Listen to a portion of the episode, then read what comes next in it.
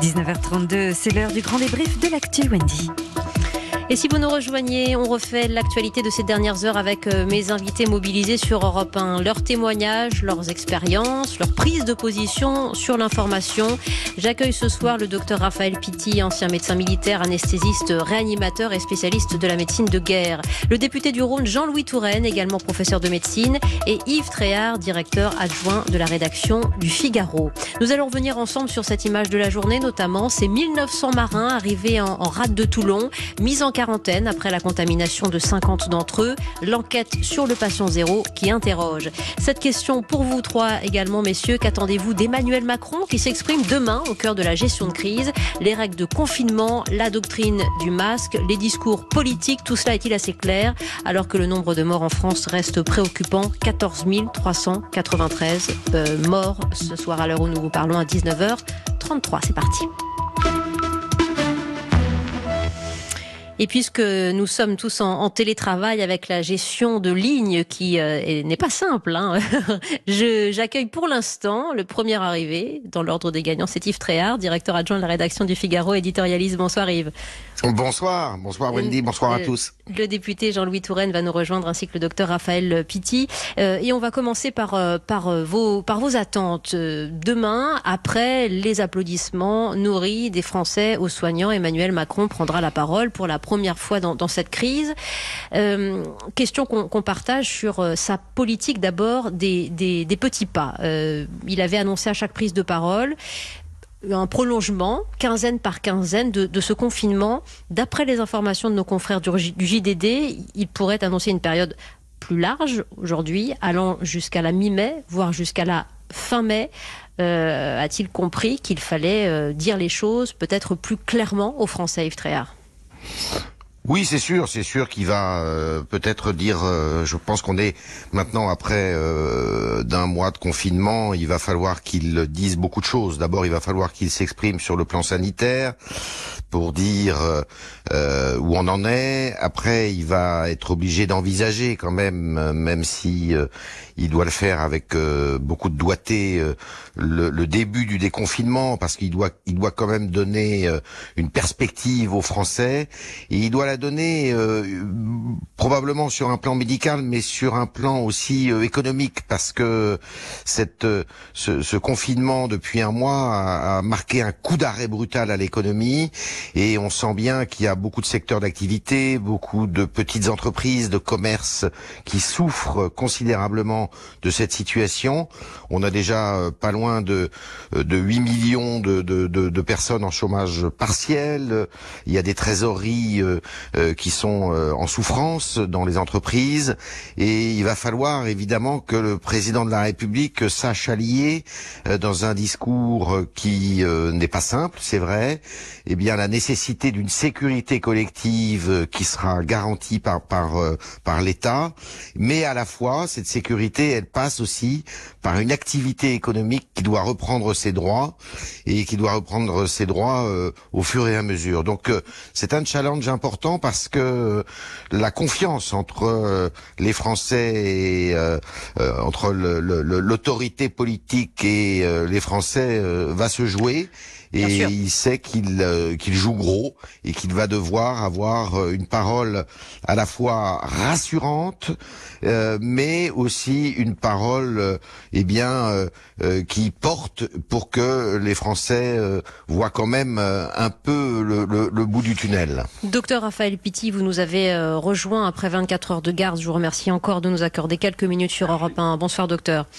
Bonsoir. Vous qui êtes euh, médecin euh, anesthésiste, euh, réanimateur et, spécialiste, on parlera avec vous du, porte-avions Charles de Gaulle dans un instant, mais je reviens sur ce, discours attendu, cette adresse aux Français attendue demain d'Emmanuel Macron, attendue par, les Français et par les professionnels, par les médecins que vous êtes. J'imagine que chaque annonce de prolongement du confinement est pour vous une sorte de soulagement pour essayer de limiter au maximum les risques pris. Oui, c'était tout le but d'ailleurs du confinement. Le confinement servait justement à adapter par rapport à nos capacités hospitalières euh, l'afflux, des patients. Là maintenant, pour ce qui concerne le Nord-Est, nous sommes dans une situation plutôt de plateau, c'est-à-dire qu'on voit moins de patients, en tous les cas, venir de l'extérieur, mais plus de l'intérieur de l'hôpital, c'est-à-dire des patients qui étaient dans d'autres services et qui étaient sous surveillance, qui décompensent et qui nous sont proposés justement en réanimation. Et nous avons beaucoup moins de malades qui viennent directement de l'extérieur en décompensation. Donc de ce fait, euh, on a le sentiment en tous les cas que nous sommes dans une phase de plateau. Le pire qui puisse nous arriver, c'est justement lors du déconfinement que nous soyons de nouveau devant un pic épidémique et qui nous remette dans la même situation que celle que nous avons connue il y a un mois. Et je pense qu'à ce moment-là, les, les, les, personnes et personnels soignants seront épuisés comme ils le sont déjà.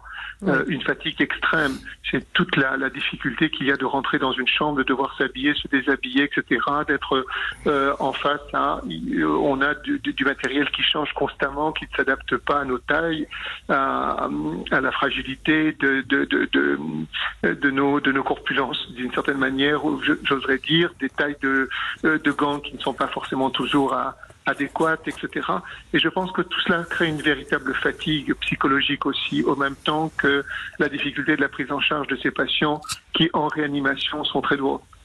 Euh, J'imagine que vous êtes fatigué aussi, euh, docteur, par euh, peut-être ces polémiques que vous trouvez stériles ou ces, ou ces questionnements importants, hein, notamment sur l'usage d'un certain nombre de médicaments, d'un certain type de médicaments. Et, et je vous parlais là de, de, la chloroquine avec cette rencontre cette semaine entre le président Macron, le, le fameux professeur Raoult à, à Marseille, le, le, président qui a voulu montrer quelque part qu'il ne négligeait pas justement ce, ce type de, de recours. Mais comment vous vivez ça de l'intérieur, vous? Parce qu'on doit vous faire la leçon, très probablement, dans les couloirs de l'hôpital non seulement les, les couloirs, mais c'est surtout les patients, euh, mm. les, les, familles des patients qui exigent de nous que nous mettions en place ce traitement. Et donc cela nous fait une pression supplémentaire. Nous ne sommes pas persuadés, bien, bien entendu, nous ne sommes pas persuadés, surtout en réanimation, en tous les cas. Ou alors c'est que c'est vraiment trop tard, que ce traitement de, du docteur euh, Raoult ne s'adapte plus à nos, à nos patients qui sont euh, en situation le plus souvent critique. Et donc euh, nous sommes là un peu spectateurs de cette polémique euh, qui ne correspond pas aux normes un peu scientifiques. Le professeur Raoult vient de faire euh, une cohorte de 1000 patients, mais il n'a pas du même coup, au même temps, fait de cohorte témoins. Donc on peut, euh, on peut forcément mettre en doute les résultats qu'il peut obtenir. Mmh. Euh, et c'est vraiment une difficulté. C'est-à-dire qu'aujourd'hui, on est dans l'irrationnel complètement. Euh, D'un côté, il y a un conseil scientifique qui voudrait pouvoir appliquer des normes euh, scientifiques qui sont les universellement reconnues euh, de travail en double aveugle, etc. Alors peut-être que dans cette situation épidémique, ça semble un peu compliqué de devoir mettre en place, alors que nous sommes pressés par le temps pour trouver le traitement adéquat, de faire une étude en double aveugle qui va prendre quelques semaines. Et de l'autre côté, M. Raoult, qui le propose à tout le monde, mais au même temps qui n'a pas de cohorte témoin. Donc ces résultats sont d'une certaine manière aussi contestables. Oui, et qui arrive dans votre quotidien lorsque les familles vous demandent d'avoir recours à ce, à ce type de, de ah, médicaments. Et, et, euh, et, qui vont même jusqu'à vouloir nous porter plainte contre nous. Mais, mmh. Oui, oui, euh, on comprend très bien cette pression qui est la vôtre aussi, docteur Raphaël Pitti. Oui. Euh, Yves Tréhard est avec oui. nous dans ce débrief de, de l'actualité. Euh, on a un ouais. président qui va donc appeler un prolongement du confinement demain, qui va appeler à, à, à limiter au maximum les déplacements, comment serait-il autrement, mais qui lui-même oui. se déplace sur le terrain. On l'a vu cette semaine en Seine-Saint-Denis et on l'a vu aller à Marseille, à la rencontre de oui. ce professeur Raoult.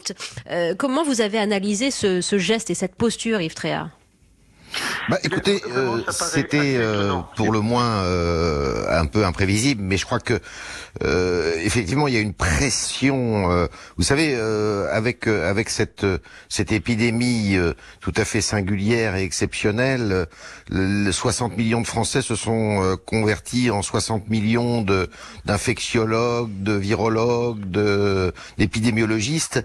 Mais il a voulu prouver qu'il ne négligeait aucune de... piste, c'est ça?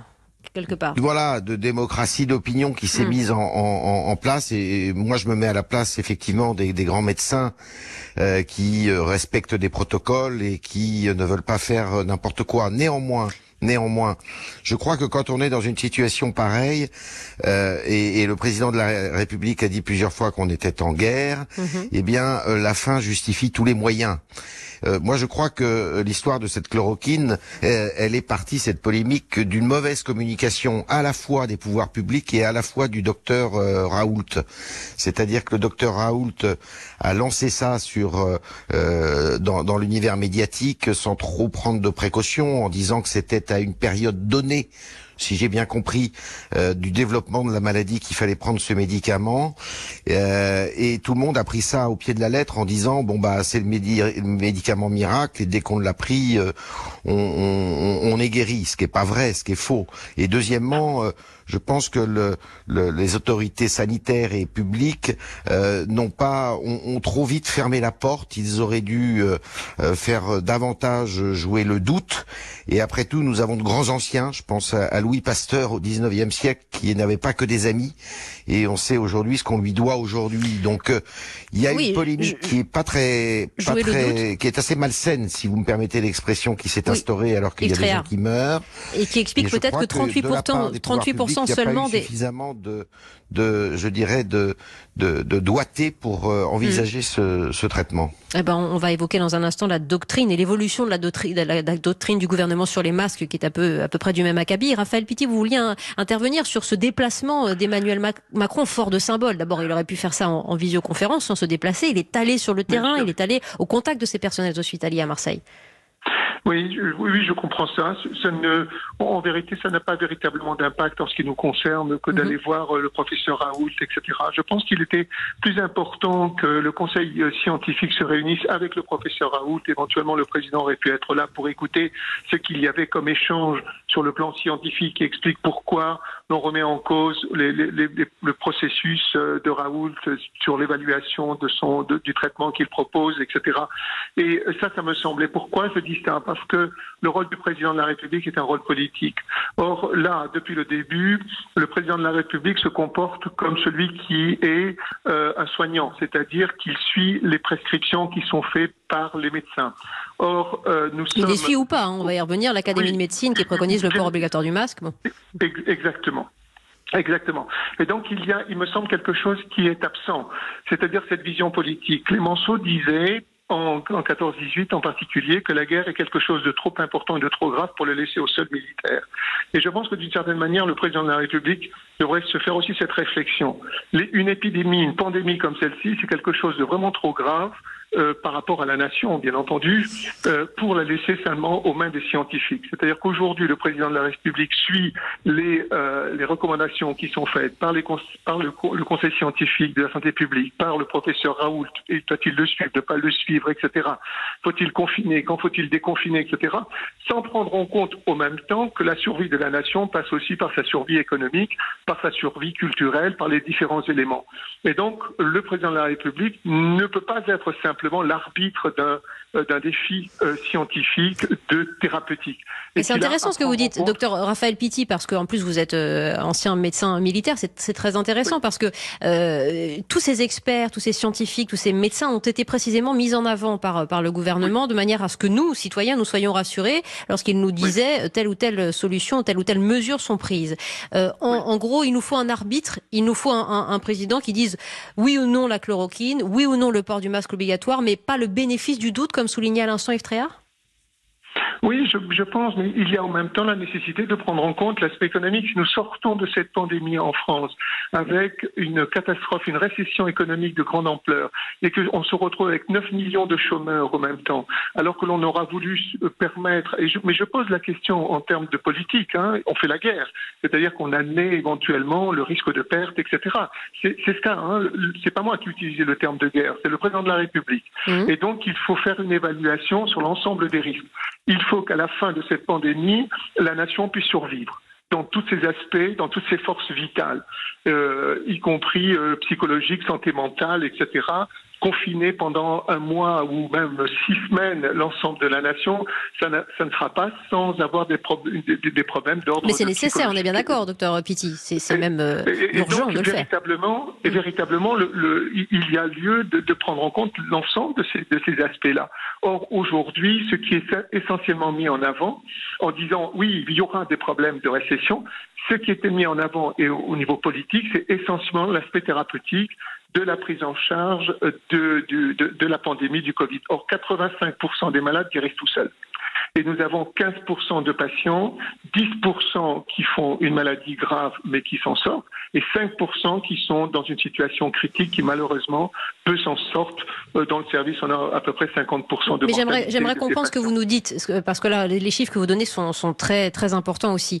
Euh, mais ce que vous nous dites aujourd'hui, c'est que vous ne relativisez pas l'arsenal de mesures, euh, et notamment ces stratégies de confinement qui sont essentielles pour euh, juguler la pandémie, on est bien d'accord oui, absolument. Je ne, mais... je non, mais au même temps, il aurait fallu bien évidemment se donner les moyens de suivre cette pandémie sur le plan de l'immunité de la population, quand nous mhm. savons qu'il faut qu'environ 75% de la population soit en contact, en contact du virus euh, pour euh, permettre justement une protection à 100% de l'ensemble de la nation. Comme nous ne l'avons pas fait, on en est réduit à cette situation-là. Nous ne savons. C'est-à-dire qu'on a perdu du temps, notamment sur la recherche de, de, de, dépistage, bien de, de, bien évidemment. Bien sûr qu'on a, on ne sait pas aujourd'hui où nous en sommes sur le plan justement euh, de, du pic épidémique, combien de pourcentage de la population a été mis au contact avec le virus pour considérer que nous sommes aujourd'hui tous immunisés? Ah, Au moins, il faudrait que 75%. Or là, on se retrouve devant le fait de dire on ne peut pas déconfiner parce que nous ne savons pas justement où nous en sommes justement euh, du, du, de, de l'épidémie elle-même. Mais ça, pardon, Raphaël Pitti, docteur Raphaël Pitti, ce n'est pas propre à la France. Hein. Euh, tous les pays touchés par l'épidémie sont dans le même, la même situation que nous. Sauf la Corée qui a, qui a fait systématiquement, sauf l'Allemagne qui procède aussi au même temps à ces tests, etc. Mmh. Sauf un certain nombre de pays. Il aurait fallu se donner les moyens. Justement, le Conseil scientifique, s'il y avait bien une chose que le Conseil scientifique aurait dû dire, c'est que nous avons justement cet objectif de dire nous ne pouvons pas arrêter la vague épidémique. Nous ne pouvons pas l'arrêter, la vague épidémique. Nous pouvons la ralentir. C'est ce qui a été fait par le confinement de manière à faire en sorte qu'il n'y ait pas, euh, les hôpitaux ne soient pas débordés, que nous ayons une surmortalité, mais au même temps, nous n'avons pas contrôlé la vague épidémique au sens de son suivi par rapport à la population. Mmh. Et là maintenant, on ne peut pas laisser sortir les gens parce qu'on ne sait pas où nous en sommes. En effet. Euh, Yves Tréhard, euh, votre réaction à ces, à ces propos du, du docteur Raphaël Pitti? Oui, si vous voulez, il y a un paradoxe dans la situation dans laquelle nous sommes, c'est que euh, si on en croit les scientifiques, effectivement, il faut plus euh, de la moitié de la population, il faut plus que la moitié de la population ait été au contact euh, ou ait été contaminée par le Covid-19. Or, on nous demande d'être confinés. Donc si on continue à être confiné, il est évident que l'objectif de 75% ou de 60% ne sera jamais atteint ou alors il sera atteint par vague, c'est-à-dire on fera des confinements, des confinements, confinements, des confinements. À ce rythme-là, euh, on y est encore dans trois ans. Hmm. Donc, si c'est probablement ce que va annoncer euh, Emmanuel Macron. Hein. Il a, il a concerté beaucoup là pour nous annoncer des choses. Demain. Oui, mais la seule chose qui peut nous sortir de là, à mon avis, et parce que euh, effectivement, moi je suis d'accord avec ce qui vient d'être dit, il faut prendre le problème sur un angle global. Euh, on est en train de se faire un rakiri là, hein, sur le plan économique, et ça peut déboucher sur une crise politique très violente d'ailleurs. La seule chose qui peut nous sortir de là, c'est la mise au point d'un traitement. Euh, cette mise au point d'un traitement, je sais qu'il y a énormément d'essais thérapeutiques qui sont mis en œuvre. Il y en a une centaine dans le monde. Il faut croiser les doigts pour que euh, ce traitement, eh bien, euh, soit découvert assez rapidement. Parce que euh, on voit bien, et si vous regardez les courbes qui sont établies par toutes les universités, les courbes épidémiologiques dans tous les pays, tous les pays à part la Corée du Sud ont suivi à peu près la même évolution. Donc, euh, et cette évolution, ben, on n'en est pas sorti parce que euh, même la Chine euh, nous dit aujourd'hui qu'ils ont peur d'une deuxième vague. Une deuxième vague, voire d'une troisième vague. Mais on, on est face à un problème majeur. Il faut impérativement découvrir ce médicament, sinon on aura bien du mal, bien du mal à remettre les pays et notre pays. Euh, sur pied. Médicaments, Yves ou testent les fameux tests euh, massifs de dépistage pour euh, enrayer l'épidémie, docteur Raphaël Pidi, que, que, vous attendez, qui sont à l'étude en, ce moment et qui pourraient nous, nous, nous dresser un, un, panorama un peu plus clair hein, de. les, tests, les tests posent des problèmes majeurs aussi, les tests. Allez-y, Raphaël Pidi.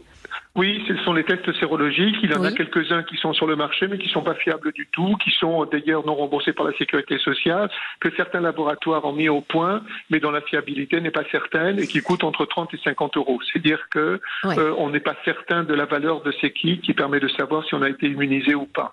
Euh, ce qui me paraît aussi important, c'est dans le cadre justement de cette guerre qui doit être une guerre contre le virus. Mhm. On parle effectivement pour le gouvernement d'un emprunt de 300 milliards vis-à-vis de notre économie, mais j'entends pas dire non plus sur le plan européen qu'on a mis en place un budget de 50 milliards dont on aurait besoin pour financer une recherche la plus rapide possible et orienter tous les laboratoires vers cette recherche. Il y a des grands tests de recherche, un Discovery notamment au niveau européen, mais vous voulez aussi plus de, de, clarté sur le sujet ben Oui, euh, on ne voit pas du tout une mobilisation d'environ, il faudrait 50 milliards et mobiliser l'ensemble des laboratoires de recherche en leur donnant justement euh, un temps, en disant, euh, voilà, c'est une course contre le temps, voilà tout l'argent, dites-nous ce dont vous avez besoin comme argent mm. et euh, trouvez le, le, le remède le plus rapidement possible, la thérapeutique la plus rapide possible. Donc ça, ça me paraît aussi euh, très important, mais on n'entend pas ce discours.